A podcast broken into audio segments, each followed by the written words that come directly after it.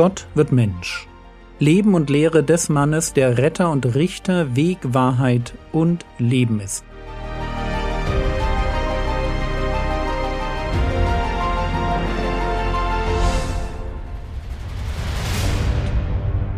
Episode 173 Die nach Gerechtigkeit Hungernden. Ich habe das die letzten Episoden schon betont, dass für mich die ersten Seligpreisungen aufeinander aufbauen und den Weg beschreiben, den ein Mensch gehen muss, wenn er ein Nachfolger Jesu, also ein Christ werden will. Zuerst kommt Seligpreisung Nummer eins, die Erkenntnis meiner eigenen Verlorenheit. Mein Stolz zerbricht. Dann kommt Seligpreisung Nummer zwei, das Erschrecken über meine Sünde, meine Selbstzufriedenheit zerbricht. Dann kommt Seligpreisung Nummer drei, die Bereitschaft auf Gott zu hören.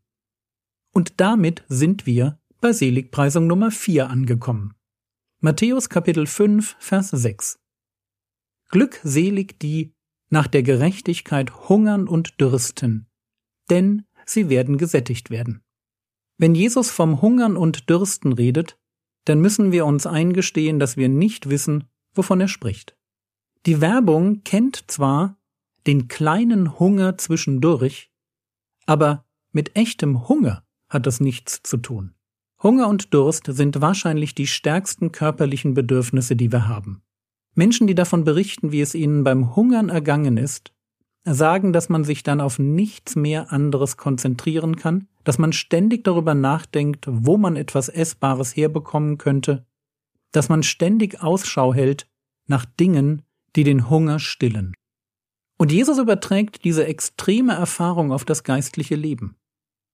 So wie es kein natürliches Leben ohne Essen und Trinken gibt, so gibt es kein geistliches Leben ohne Gerechtigkeit.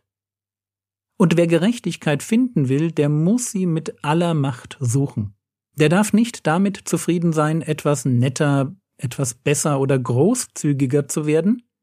Nach Gerechtigkeit hungern und dürsten, das meint, ich will Gerechtigkeit. Und zwar um jeden Preis.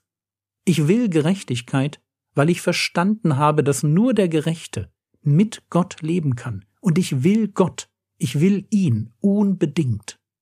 Matthäus 5, Vers 6 sagt, dass Gott den sättigt, der nach Gerechtigkeit hungert.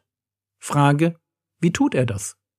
Wie begegnet Gott mir, dem Sünder, der in puncto Gerechtigkeit niemals an den Standard heranreicht, den es braucht, um einem heiligen Gott zu begegnen?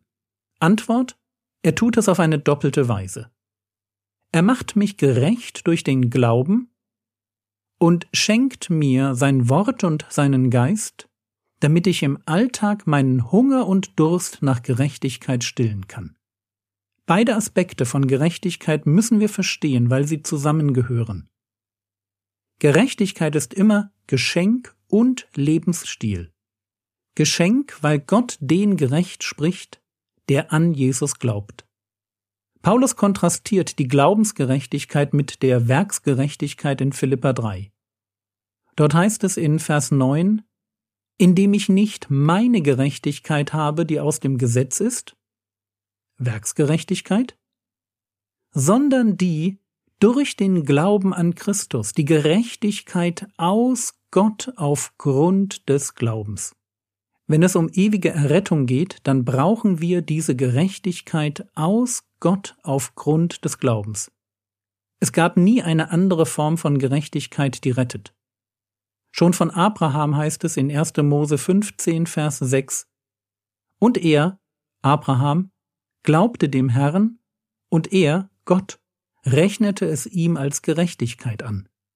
Wenn Menschen nach Gerechtigkeit hungern und dürsten, dann werden sie von Gott gesättigt, indem er ihnen das Konzept der Glaubensgerechtigkeit offenbart. Gott selbst wird Mensch, und er wird zu unserer Gerechtigkeit. Mein Glaube an das vollkommen gerechte Leben des Messias macht mich gerecht. Jesus selbst wird mir zur Gerechtigkeit. Das ist die eine, wenn man so will, die objektive Seite der Gerechtigkeit. Wie ich vor Gott stehe. Ich bin gerecht in Gottes Augen. Genial, oder? Aber Gott hat noch mehr für den, der nach Gerechtigkeit hungert und dürstet. Und bevor ich weitermache, ein Hinweis. Wenn jemand im Sinne der vierten Seligpreisung nach Gerechtigkeit hungert und dürstet, dann beschreibt diese Formulierung nicht einen Opportunisten. Elihu bringt das gut auf den Punkt, wenn er formuliert, Hiob 35, die Verse 2 und 3, Hältst du dies für recht, nennst du das meine Gerechtigkeit vor Gott? Wenn du fragst, was sie dir nützt? Was hilft es mir, dass ich nicht sündige? Der Opportunist will nicht sündigen, weil er Gottes Segen abgreifen will. Vorsicht! Das ist kein Hungern und Dürsten nach Gerechtigkeit. Das ist Berechnung. Das ist nicht einmal Gerechtigkeit, sondern nur eine fromme Show. Gerechtigkeit muss eine Sache des Herzens sein.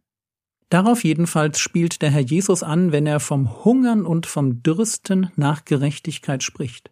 Und dieser tiefen Sehnsucht meines Herzens begegnet Gott nicht nur mit dem Konzept der Glaubensgerechtigkeit, sondern auch mit seinem Wort und mit seinem Geist. Weil Gott darum weiß, dass ich mich nach Gerechtigkeit verzehre, Deshalb unterstützt er mich auf meinem Weg der Heiligung. Mit seiner Hilfe darf ich immer mehr so leben, wie der Herr Jesus es vorgemacht hat. Als Kinder Gottes haben wir verstanden, dass gute Werke uns nicht retten können. Das sollte klar sein.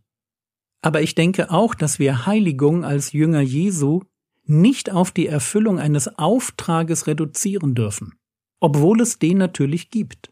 Wir lesen davon, dass wir nach Gerechtigkeit streben. Oder der Heiligung nachjagen sollen. Seid heilig, denn ich bin heilig. Das ist ernst gemeint.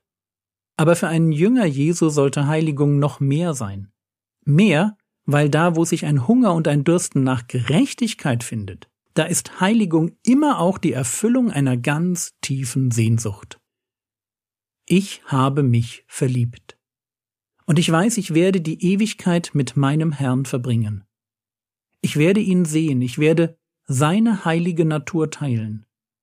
Und weil das so ist, schreibt Johannes, 1. Johannes Kapitel 3, Vers 3, und jeder, der diese Hoffnung auf ihn hat, reinigt sich selbst, wie auch jener rein ist. Das ist Heiligung als Erfüllung einer Sehnsucht. Ich will gerecht leben, weil ich mich nach Intimität und Gemeinschaft mit meinem Herrn sehne. Und Gott, der um mein Verlangen weiß, gibt mir sein Wort und seinen Geist. Die Bibel, damit ich das Gute und Wahre erkennen kann, den Heiligen Geist, weil der mich unterstützt, und zwar als ein Geist der Nähe und der Kraft, der Offenbarung und der Veränderung. Matthäus Kapitel 5, Vers 6. Glückselig die, nach der Gerechtigkeit hungern und dürsten, denn sie werden gesättigt werden. Und zwar von Gott, auf doppelte Weise. Einerseits, indem er uns durch den Glauben an den Herrn Jesus gerecht spricht. Andererseits, indem er uns durch sein Wort und durch seinen Geist damit beschenkt, dem Herrn Jesus immer ähnlicher zu werden und einmal in der Ewigkeit ihm ganz gleich zu sein.